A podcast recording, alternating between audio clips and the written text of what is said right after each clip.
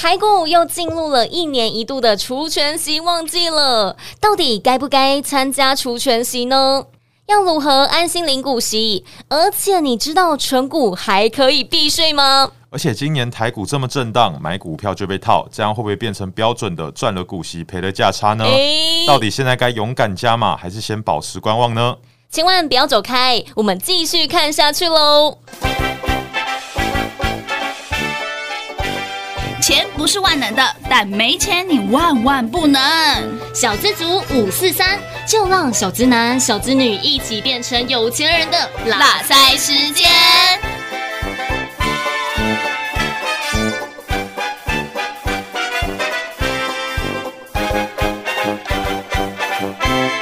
Hello，大家好，我是黑娜。Hello，大家好，我是 Jeff。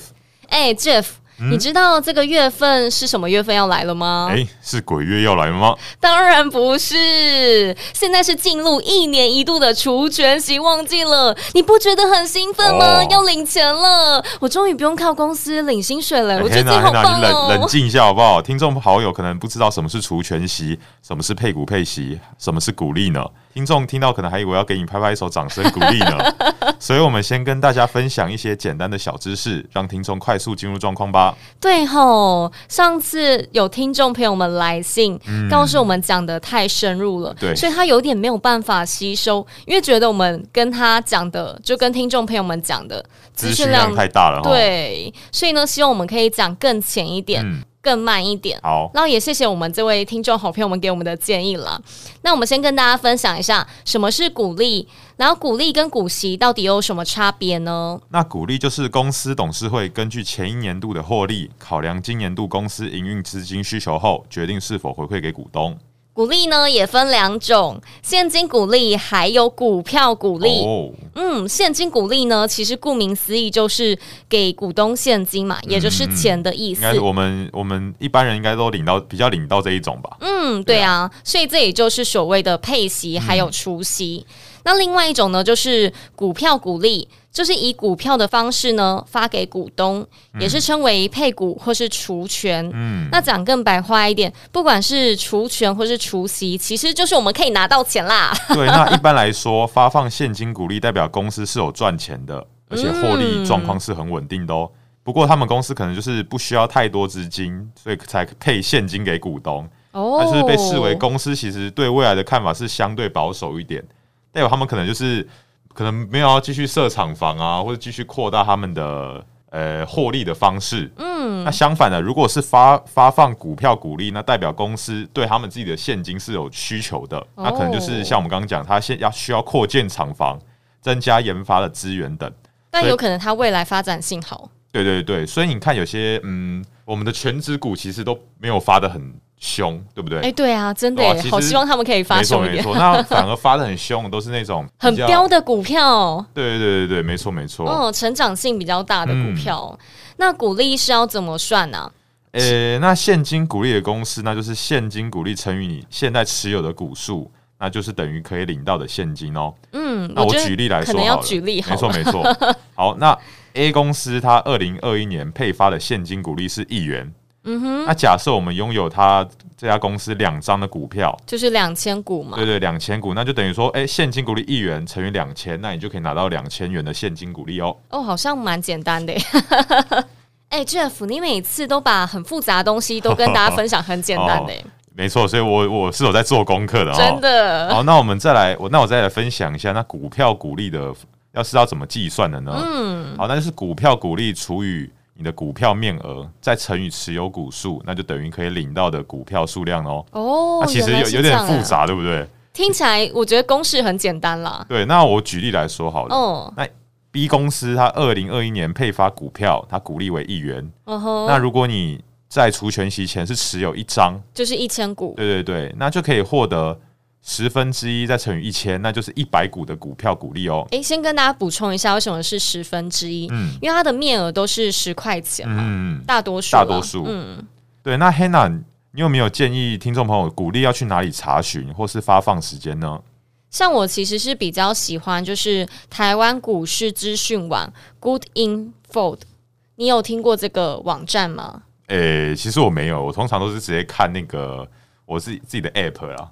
哦，你有自己的 app，你这么厉害啊？没有啊，没有，还是下载？就是就是那种可能可能呃，银行就那种、啊。Uh. 对对，买股票的也都会看到，呃、对啊对啊，因为我用这个网站，我觉得蛮好，就是你非常清楚，比如说你打下了代号，股票代号、嗯、或是股票名称之后，你就可以知道哦，今年它是配股配息多少，哦、比如说台差基呀，台基差 台差基，大家听得懂就好了，对不对？okay, okay 故意换一个名字，大家应该能猜得出来。哦、我相信听众好朋友们都是。比较聪明的啦，没错没错。嗯、但是哎，这个网站听听 Hannah 这样分享，其实还不错哎。那下次我用用看好了。可以啊，而且因为它，你除了查之外，你还可以查历年股市当中它发了多少的，历年发哪一次有发，哪一次没发，都对看得一清二楚，就对了。哦，哦，那那个像今年股利发多少，或是我们的股利什么时候会进账，这些问题应该也是所有纯股族最关心的问题哦，超级关心的啊。那一般来说，上市贵公司会在股股东会召开董事会之前。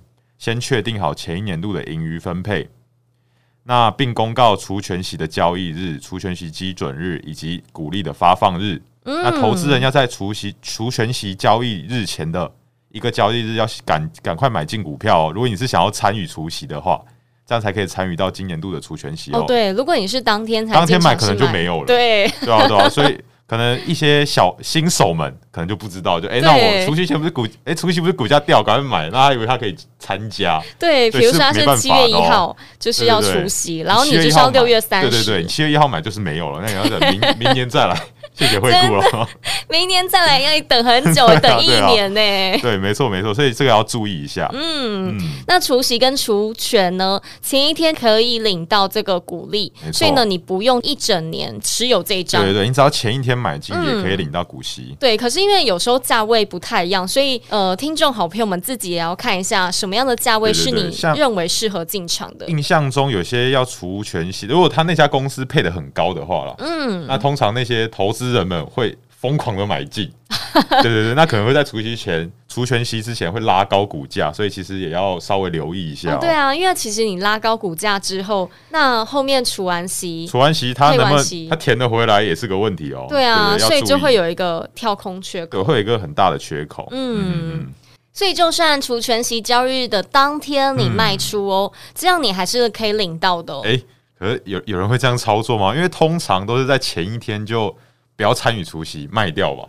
可能他急用钱吧，有可能，有可能。所以除权息的这个机制呢，只要呢你除权息交易日前一天，你仍有这个股票的话，嗯、你一样可以参与这个除息。但大家有知道吗？就是现金鼓励汇款到账户，其实还有一笔汇款的手续费哦，是十块钱。哎、欸，真的，对你知道我之前有一个朋友，就是他跟我说他的股票，嗯，他一百帕获利一百帕，嗯、然后我就觉得哇，怎么这么厉害？因为那时候大盘其实也很惨，就跟现在一样，嗯、就疯狂的很像熊市，疯狂跌。哦、然后可是他居然还可以一百趴，我就想说，那他是挑选了什么标股之类的？嗯、结果呢？结果他就跟我说，哦，他只有买。一股，所以当他一股配息之后，就是他配了十一块钱，然后可是他拿到只有拿到一块钱，所以我就觉得也太好笑了吧。所以配股配息其实还是有很多美眉角角的，没错没错，不是就是你买了股票会赚钱之外呢，会领到这个配股配息之外，其实我觉得还有很多东西要去计算诶，对对，就像还有这个二代健保，哎对，Jeff 你会算吗？对。我们存股主要注意的，其实还有一个叫二代健保的东西哦，oh. 就是当你单笔单笔的股利金额超过两万块，那它就会多扣除一个二点一一趴的二代健保费。Uh huh. 那我们就以某某银行来举例好了。嗯、uh，因为银行最常会发这个，对，对对，很常发股息嘛，对不对？嗯、好，假如说我。呃，某某银行它现在要发放现金股利二点一块，好，那我有它的十张股票，就是两万一，对，那我就可以获得两两千一乘以十张，两万一，对不对？嗯，对的现金股利。不过它因为超过两万块，那你就要扣掉四百四十三块的健保补充费哦，也就是说两万一乘以二点一一趴会得出来四百四十三元。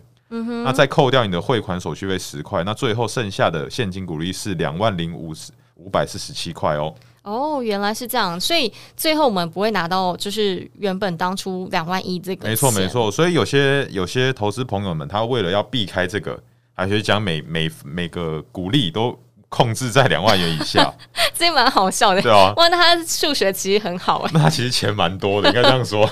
真的可以担心这种事，我也希望我哪天可以担心这个。真的，因为你拿到就是两万块的股息，也不多哎。对啊，对啊，你要多少张股票啊？对啊，很多张哎。所以其实这种朋友们，他应该都会去注意一些季配或是半年配的股票，比较好躲开这个。哎，对，你说到这个重点，这个吗？好啦，下次再跟大家分享更详细的这个二代健保好了。因为我们今天最重要重点就是要跟大家讲说，除权息旺季要来了，要讲配股配息的重点嘛。嗯。那其实我觉得讲到配股配息啊，我觉得台湾真的配股配息，对啊，很大方哎，对啊，尤其是你看现在。虽然大盘没有到万七万八这个位阶了，嗯、可是其实如果我们在万七万八这个位阶的时候，还是有很多殖利率五六趴以上的个股哎、欸，没错，所以这也是很多股民很爱存股的原因，因为就很像铁饭碗，就稳稳的赚，对啊，稳赚的感觉，被动式收入的感觉，对，尤其是近几年呢、啊，嗯、全球处于低利的环境，那定存利率要超过两趴其实很困难，哦，这也太难了吧？对啊，就像就算现在台湾有升息，其实也没到两趴，对不对？对，对啊。所以我觉得，就是真的，大家会想要存股，不是没原因的。对啊，如果你把钱放定存，那就是。就等于说你还是被通膨吃掉，就像我们之前聊过的哦。对，这也跟大家分享了。所以如果你们就是对通膨不了解，还是可以听我们之前的节目哦。对啊。那存股的目的呢，其实就是希望我们自己辛苦赚来的钱呢，能够保值，而且呢，甚至有这个被动式收入。没错，那我们就来举个例子，让听众更明白为什么要存股哦。以台积电为例，现在台积电是季配息，那平均配息大概就是二点五块，那也相当于两千五百元哦。嗯，那对一般小资族、上班族来说，也是一笔不错的津贴了。哇，对不对？哎，两千元其实就算不错蛮多的，而且一年还发发给你四次。真的，哎，四四次其实这样很多，你这样一年就一万块了。没错，没错。你这样一年想要去哪里？去垦丁啊，去台中都可以。对，而且尤其我们现在还是讲台积电哦，其实这个台积电算配息没有到很高哦。对，但它其实成长性很高，但它是有成长性。那这个我们等一下再分享。好。那除了这个好康之外呢，全世界最特别的，除了台湾配息可以领到这个股利现金之外呢，每年五月份我们不是还要缴税吗？对啊，对啊。可是你知道配息可以免税？哦，这个我跟黑娜聊聊之前都没想到还有这个事情。真的，我也是最近做功课才发现。对啊，对啊。那黑娜就来跟我们分分享一下是怎样的状况可以省到税呢？我先用三个情境好了，嗯、就同样我们都是薪资五十六万一年。然后现在就是平均小资主的薪水来算，嗯，那有做投资跟没有做投资到底差别在哪里？那第一个情境呢，是我们完全没有做投资，嗯、所以我们的所得就是所有的薪水嘛，都是薪资所得嘛，嗯、对不对？然后扣除就是单身一年要缴就是七千六，就等于是之前跟大家分享，我再细算一点，可能听众好朋友们会比较有概念。好、嗯，就是你五十六万，然后减掉免税有四十点八万嘛。嗯然后再乘以五趴，等于你一年就是要缴七千六。对，那这边跟大家分享一下，四十点八万，就是说你的要是一年的薪资没有到四十点八万，那它就是不用缴税，对不对？哦，对对对，要报，但是不用缴税。嗯，对对对。但是你超过，你就是要缴。没错没错。嗯，那第二个情境二呢，一样就是同样薪资所得是五十六万，嗯、可是呢，你每一年呃不是每一年，是每一个月。每个月呢，你会丢一部分 对，对去存股。那你存股的这些钱领到的股利啊，假设你是以十二万来讲好了，嗯、等于你一个月是平均加一万块哦，很多哎、欸，其实蛮多的。对啊，那这个其实你股利要有十二万，我觉得钱也是蛮多的、欸。你在股票的钱算蛮多的哦。对啊，对啊，至少要如果以值率六趴，那你要有两百 两百万，也是很努力存钱的概念，当做我们小资族的目标了，嗯、慢慢存是存得到的。对，希望听众好朋友们都达成。没错，没错。那原本呢，我们刚刚有说到嘛，你要缴的税是七千六，可是呢，因为你拨一部分去用这个存股的部分，所以你只要缴三千四。哎，我来跟大家试算一下。好啊，好啊。就是你只要五十六万一年的薪资，然后股利是十二万，万嗯，然后再减掉免税额是四十点八万，等于两万七千两百元，嗯，然后你再乘以这个五趴，然后是一万三千六百元。我们先把这个数字记一下，对对对，然后接下来再把十二万乘以八点五趴的股利可抵免税额，然后税是一万二。然后这两个数字相减，就是一万三千六减一万二，等于是三千四哎，哇，七千六变成三千四，是省很多哎，对啊，是省很多，但是没想到原来还有这个八点五趴可以用。哎、欸，没错，还可以扣，我觉得这样真的还蛮不错的，降了不仅降了很多的税金啊，你收入还变多，缴的税更少了，那伙食费、交通费、旅游基金都有了，什么都有了。对啊，对啊。那还有另外一个情境三，我觉得情境三是让我更吸引的。对、嗯，没错，没错，就是你股利，假设你是因为你拨一部分的钱去存股利嘛，嗯，然后存股，那你得到股利是假设是三万二，比刚才情境二更高。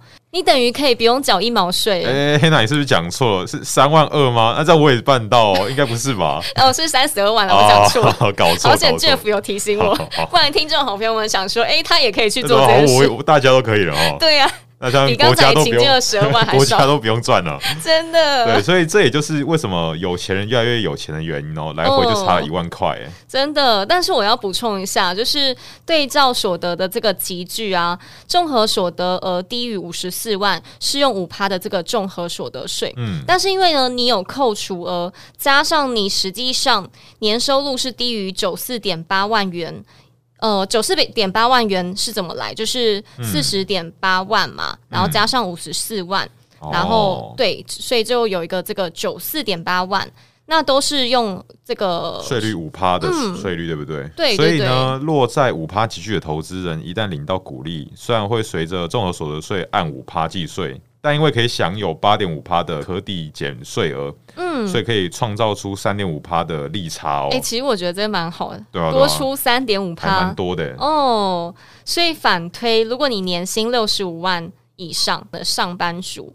那你合计股利呢？只要不超过九四点八万，其实你都是用这个税率五趴哦，所以你等于股利收入就有二九点八万的空间呢。对啊，但是股利领到二九二十九点八万，其实也算蛮厉害的，对不对？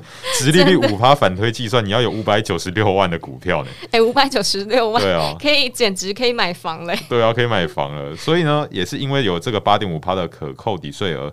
缴税时反而只要缴一千六百七十块，哇，好便宜哦！和原先要缴将近三万块有很大的差距哦。哎，Jeff，你这个三万块怎么来啊？嗯、哦，那我们就用刚刚黑娜有介绍过的公式来算算看好了。好啊。那我们的薪资假设有六十五万，嗯，然后哦，你股市很多钱，你超 你超有钱，股利有二十九点八万，好，这两个相加起来，扣掉我们的免税门槛四十点八万，那最后得出来的数字是五十四万。嗯好，那你原本要缴多少税呢？五十四万再乘以五趴的税率，那大概是两万七千块哦。哦，就快三万块嘛。嗯。那如果你再拿刚刚你的股利，可以乘以八点五趴，对不对？就像我们刚刚讲，可以可以折免掉那个税率。哦、那你二十九点八万乘以八点五趴，那就变成两万五千三百三十块。那两万七减掉两万五。哦，就是一千多啊，一千多块，对不对？对，就你只要缴一千多块的，哇，也太好了吧！对啊，对啊，所以你的存股越来越多，那你其实缴的税就越来越少。没错，没错，难怪有钱人变越来越更省。所以台湾是非常好参与除夕的国家哦。那大家，嗯、那听说好朋友们，你们要利用我们刚刚聊到的，利用股票利息的税的金来抵免，那就可以创造出嗯。合法的避税喽，合法避税喽，哎，好像蛮不错的，但也是要跟听众好朋友们分享一下，刚才跟大家说的这个八点五趴，其实它是有分为分开计税，还有合并计税两种申报的方式。嗯，那刚才就是说到这个八点五趴，其实是用呃适用的人呢，小资族对不对？对，或是一般的。民众好朋友们，嗯，所得税率不像可能大户这么高，对啊，所以呢，我们建议就是使用合并计税，也就是刚才说的这个八点五帕。不过要留意的是，那个合并计税的八点五帕可抵扣的额度，它不是无限的哦，嗯，它最多你只能扣八万块哦。对，不过以八万块来反推啦，得出的金额是九十四万多，所以你每年鼓励收入在九十四万以下，就可以用合并计税。那就可以抵掉全额上呃抵扣的上限八万块喽。哎，九十四万其实也很多哎，没错没错。一年如果你鼓励九十四万，是你不用工作了，应该是不用不用工作，然后你不要太浪费钱，是可以过活了，对不对？没有，你是可以很爽的过，蛮爽的。因为你看小资主如果一个月薪水三万块好了，嗯、他一年也才三十六万，对、啊，所以他三十六万，他是他的好几倍。对啊。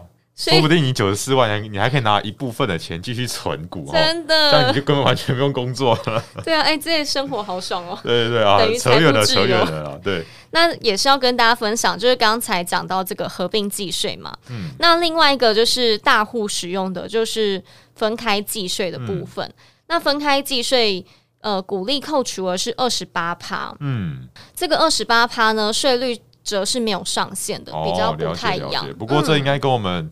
小资族或一般民众就是比较没有什么关系，那我们就不不太多进行赘述了。哦，其实我也没有什么概念，因为我们都用不到。对，因为我们希望哪天用得到，希望哪天用得到。那有些投资人就是他可能会有一个疑问是：嗯、我有股票啊，领到了股息都会被扣一笔钱，那是否可以退税啊？哦，那领股息会被扣的就是二代健保税了。那、嗯呃，当股票利息超过两万块，那就会扣二点一一趴，这我们刚刚有聊过。对，那这个就是等于说报税后，即便免缴税，那也没办法退给民众哦。嗯，不过 Jeff，你平常感觉很懂股市啊，也很知道怎么挑选好股票。没错、嗯，没错。那像你会听这个报章媒体杂志在讲说哪些股票填全息的常胜军吗？而且听报章媒体杂志讲到底是不是好啊？你会看他们新闻讲这些？买股票吗？那 Hannah，你有你有听过 媒体讲的？你有去相信过媒体讲的股票吗？呃，没有了，就是看了一下，发现嗯，就听听就好。对但是我当我听听的时候，这些股票涨上去了。哎，对，所以其实有时候我们要呃，听众朋友们，你要自己思考一下哦。当媒体爆出来这些可能利多的消息，嗯，那是真的利多吗？对不对？因为他们可可能。爆出来的都是那些大户已经在下面准备好了，真的 都已经他们已经买好买满，就等你跳进去接他的、哦、接他刀了。所以报章媒体杂志讲，只是让你缩小范围，对对对，也许可以让你知道现在哪一、嗯、哪一些产业是比较热门、比较夯的。对，但是你们其实还要自己去判断，自己做功课。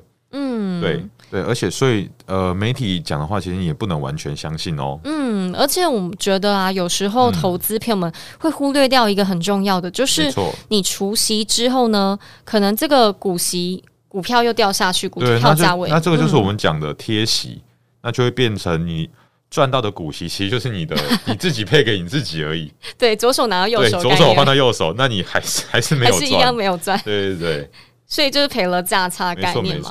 但为什么参与除权息之后，这个股票会下跌啊？嗯，那当公司利润直接以股利发放给股东啊，在除权息交易日时，那配发出去的股股利的价值就被扣掉了。嗯、那计算出一个新的股价，也就是所谓的除权息参考价。嗯，所以当标的除息之后呢，当天的股价会从前一日的收盘价减去这个配股配息的金额，嗯、作为隔天的平盘参考价哦。没错，那我们举个例子好了。好啊。A 公司它股价有三十块，那它这它决定要配发现金股利三块，那除夕的当天就会变成三十减三等于二十七，对不对？对啊。所以你会看到一个一个很大的缺口，那那天他可能就会除夕的日子。嗯哼。没错，没错。但是如果你没有跳回原本的这个三十块，就代表你没有填。对，要是你没有，要是你的股价没有从二十七块回到三十块，对，那其实你这个三块只是你自己拿给自己而已，就像刚刚一样，说左手拿给右手。没错，这就是所谓的贴息哦。嗯哼、uh，huh, 对，但是你要填息，就是代表把这个呃缺口补上嘛。对，可能你从二十七块到三十块，可能就花了五六十天、一百天，哇，那其实也很久。对对对，所以其实很多。高值率的股票就是会有这样子的问题哦。嗯，嗯，所以帮大家呃整理一些小重点，就是买进跟卖出的时间点。像除权息的前一天，如果你买进，是可以参加这个除权息的。嗯嗯。但如果你是除息的前一天就卖出了，你是没有办法参加。嗯。嗯那如果你是除权息当天买进哦，那明年再来喽。明年你明年再来，没错。但是如果你是除权息的当天卖出，那你一样是可以参与这个除息的。嗯，然后我们聊，哎、欸，其实我跟 Hannah 我们两个聊这个呃除权息啊，或是什么殖利率很高的公司，其实听起来还不错。但是其实有一些。呃，迷失我想要跟听众朋友们分享一下。好啊，好啊，没错，没错。台湾其实有很多投资人啊，是非常热爱领股利的。哦，对。啊，当然我也不例外啊，不知道 Hannah 是不是例外哦？我也是，你也很爱，对不对？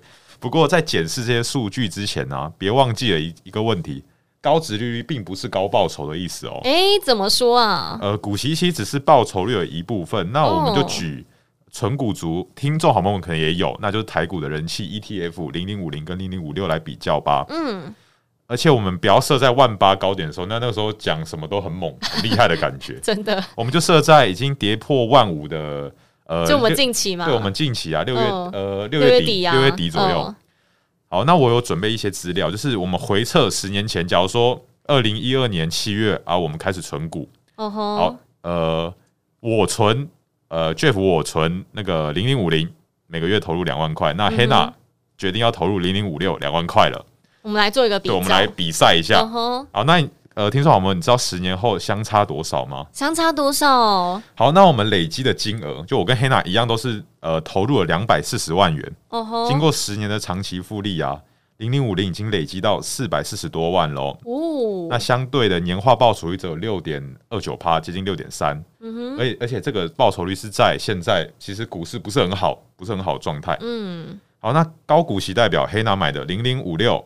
那其实才滚出三百四十万而已，哇，也差太多了吧？对，年化报酬率才三点多趴，就是而且我这是我们的计算都是把股息你也你也不要领出来，对，我们就继续投入，对，所以其实差蛮多，对不对？嗯，差一倍。对对对，所以呢，虽然这些报酬率啊都远胜于把把钱放在银行，都是能够对抗通膨的。那对比之下，虽然零零五零领到的股利比较少，它、嗯、其实股利才两趴三趴而已。对，但它在总报酬率上，还有年化报酬率，其实都是领先高值率率代表的零零五六哦。嗯、所以呢，我们呃除了注重诶、欸、高值利率之外，其实你还要注重它的成长性。哦，这个是一个重点。没错，没错。嗯，但是、哦、我知道很多听众好朋友们其实。然后就是想说，哦，我就不想要承受那么高的风险啊，因为比较不稳定啊。我就想领股息，你想怎么样？对不对？一定会有这种人啊。当然，我也不是说零零五六不好，嗯，呃，但是适合哪一种人呢？我想要给大家一个建议。好啊，好啊。啊，假如说你现在跟呃 Hannah 跟 Jeff 一样，差不多年纪，在二十几岁啊，这样子比较年轻，那我会建议你可能把资金的三成、三成左右，你可以丢到一些高值率的股票。哦，作为防御性的、防御性的股票，嗯、那七成你可以去买一些比较稳健的、稳健，或是你认为它是有成长性的股票、啊。那这里我们就不赘述哪一些股票，因为我们都不是股票大师哦。下次再请老师来分享。下次我们可以再请分析师，没错没错，对，再来跟大家分享。假设你现在年纪已经在中年了，哦，四十岁、五十岁，那你可能就需要各半，就是防御性的高值率的股票，可以到你的资金的五十趴了。因为我们准备要退休，对，我们可能在四十五十岁，你可能要稍微有一些比较好的现金流了。对，那到了完全退休之后，那你就可以可能资金的七十趴、八十趴，那甚至全部对都放在高值率的股票，这样你就可以得到一个最稳定的现金流。因为这时候我们其实已经不是追求高报酬率了。因为高报酬会带来的其实是高风险。哎，Jeff，你讲到一个重点，嗯、高成长性是高风险。没错，没错。嗯，不过听众好朋友们会不会觉得我们在推零零五零或零零五六？对，当然不是，我们只是举例啦。对举例，一个是高殖率代表，一个是高成长性代表。嗯，我们这一集还是要跟大家讲出息。对，啊，我只是不小心就是心血来潮了，心血来潮。但其实我知道 Jeff 应该是注意什么样股票。对对对。下次如果想要知道更多 ETF，我们可以再请 Jeff 来跟大家分享。可以啊。嗯。那对于投资人，其实也很想问，股票会多久才填完息？嗯、这个部分其实也是可以在雅虎的这个网站里面看到。哦、嗯，对，你要输入你要查询的个股代号，然后就可以看到这个个股的很多资料。对，那在选择股利的那一边就可以看到填息天数等资讯喽。哦，其实我觉得这蛮重要的。对，其实填息的天数也算是很多投资人会去注意的一块。哦吼，因为如果你买了一张一档股票，对，花了一年才填完息，哇，那代表那等于说你这一年根本就没有赚钱，都一直在被套牢。对，你只是终于把你钱那个左手放右手的钱，又把右手还回去了，还到左手，然后他又要配息给你了，真的，然后又再继续跌，无限轮回。对。对对，所以其实这个多久填完息也算是大家要去注意的一个一个指标，一个指标，没错没错。但如果你是秒填息，代表这档股票很强。OK，好，所以听众好朋友们在选股方面是要好好去思考一下这个部分。没错没错。那有什么股票是参与除权息的标准啊？呃、除了刚才有讲这个天数嘛？对，那当然我们要我们还要稍还是要去注意公司的获利有没有稳定。嗯，对，要稳定，它的配息才会稳定。对，那公司的营业项目要单纯。嗯，嗯，景对气不要变化太大，不要是景气循环股。嗯哼，对对对，没啊，景气循环股的代表其实就是面板嘛，哎，我 我没说，我们还有还有那个航运，其实也算是啊。OK，对对是。没错。所以呢，他们虽然呃刚好讲到航运，他们其实股股利其实发蛮多的吼，哎，对，今年这三个。都其实发了十五块到二十块左右，差不多。我刚刚我查一下，对，可是明年还会那么多吗？就不太确定，而且它现在股价，它发的时候是在一百以上嘛，对对对，但发完之后它跌到一百以下，填 它就是填都填不回来，还是个问题。对，所以呢，呃，投资好朋友们，如果你真的想要以稳定的获取那个利息的话，那我觉得不要尽量不要是景气循环股。嗯哼，它就算是它突然发很多的股利，你其实也不太会放心，对不对？对啊，对啊，所以要注意一下这些事情哦。嗯，而且你要看这家公司未来发展性，对未来的发展性嗯是会持续下去吗？还是说它会因为景气的循环受到影响？嗯哼，对，没错。还有营运的项目，对对对是不是很单纯？代表公司的专注的程度是不是很好？对对对。对，那营业项目的单纯呢，就代表说它不会受到景气的变化影响太多，嗯，那就是代表公司它就有获利的基本盘了，哎，对，对，它的基本面算是好的，嗯，那再来一个就是 老板不要有什么不良记录了，对啊，不然老板掏空公司也是蛮大的。说到这个，哎，我不知道，我不知道我爸那个是那个年代，他那是哪一家公司？他公司名称不提了，对，我就不提公司名称了啦，太太难过了。怎么了？那个时候我爸做到呃小主管啊，超小主管的位置，对，但是没想到。没想到他老板竟然卷款跑到大陆逃走，这也太 扯了吧！所以他你爸没拿到薪水，我爸最后就是他就是被强制就是没工作啦。哦、对啊，所以我就觉得嗯，所以其实你也要去注意一下老板有没有什么 不良嗜好，对对对，或是公司的营运状况怎么样，或是比如说二零一八年某某公司啊前期卖股事件，不知道大家有没有听说过？好像有哎、欸，对啊，我也不要提那个是哪一家公司，嗯、对对对，所以就是主要就是跟大家讲说。老板的品性，对，也要呃，或是你，或是那家公司高层的品性，嗯哼，对，都要去注意一下。对，这也是参加除权息，大家可以参考一些指标。没错，没错。那有些人也会看这个股票的现金值利率啊，有些值利率很高，不一定股价也很高啦。对啊，那值率到底怎么算呢？嗯，那我呃，Jeff 我来帮大家算算看好了。那假设某档股票它价位是五十三块。它股息是三点五块，那它到底是几趴的利率呢？利息呢？好，那我们就三千五去除以五万三，就六趴，对，大概就是六趴嘛，嗯、对不对？六点六点多趴啦。对对对。那六点多趴，呃，七趴这样的值利率，其实就代表说算是一个还不错的价格哦。嗯，算是很合理的范围。对对对，算是对对蛮高的。那那投资好朋友们就要就可以去慢慢的买进这家好公司哦。嗯，可是我觉得殖利率它算是每天都在变动，嗯、对不对？没错没错。因为有可能你今天股价很高，但有可能就是殖利率很低嘛。可是如果你之后股价低的时候，有可能你的殖利率是很高的，所以我们不能只单看这个殖利率。对对对，而且有些全值股，其实它的股股利发的没有很大方，但是你要说它是不好的公司吗？嗯、其实未必哦。嗯，就像我们的那个神山嘛，对，台积电，它其实哦，你虽然说它一年发四次，嗯、感觉蛮多的，但是它股价是多少？很高哎、欸，对吧？现在好像六百、五百、四百多、五百多这样子，嗯、对不对？对啊，所以其实是也要去注意一下啦。对，那你刚刚讲到，虽然它的呃配股配息不多，可是它其实是一间大公司，嗯、你也不用担心说这间公司会不会倒，啊、所以你就可以很放心的去领这个股息。没错，没错。那还有一些。真的很稳的股票，那应该就是我们的中华电是个大代表，对不对？对，牛皮股哎，超牛！真的，而且你不觉得，就算打仗来了，我觉得中华电也不会倒。对对大家一定会都会通电话啊。对，所以有有些人 看股市也会看一下中华电，就是假如说中华电涨了，那代表股股市不太好，你知道为什么吗？我不知道，因为大家所有资金都跑去那种稳定的股票躲起来了，好像有道理耶。对对，所以通常看到中华电红红的，啊其他都绿油油一片，所以它是反指标，反指标，反指标。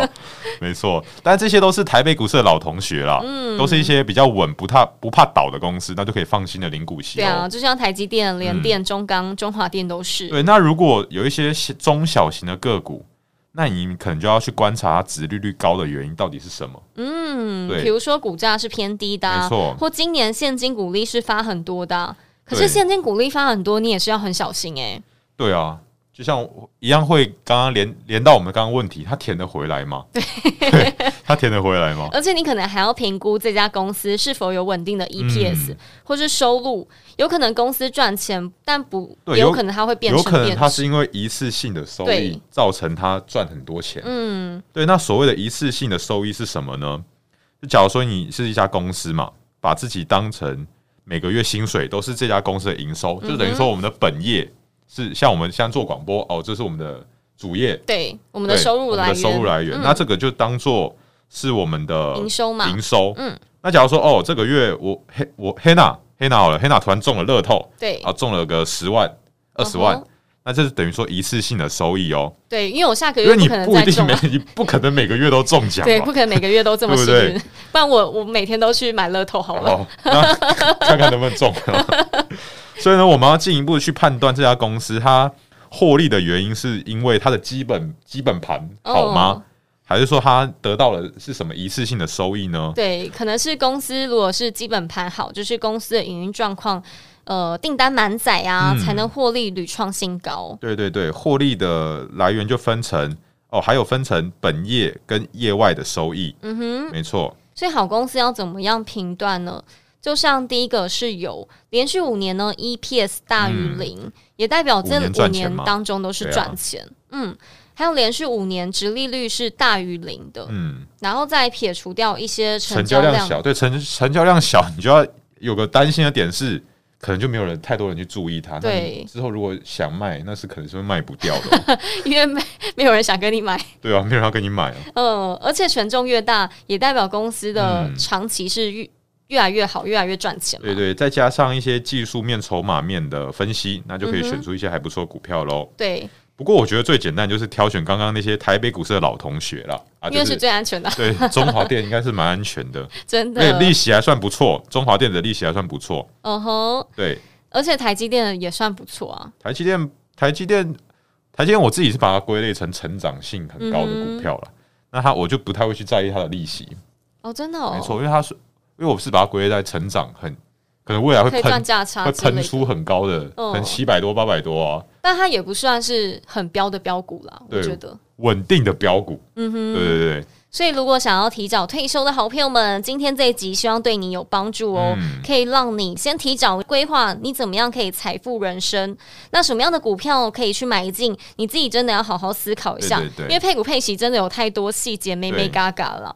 而且今天有跟大家分享，这个配股配息其实是可以帮大家避税的。对，我觉得这是蛮重要一个重点了。嗯、对啊，那也希望大家是喜欢我们的节目，还要把我们的节目订阅起来、分享，而且五颗星刷起来。那如果呢，你想更了解股市，也欢迎呢在我们的 IG 还有 Facebook 留言哦。那我们今天就到这边了，好，拜拜。拜拜。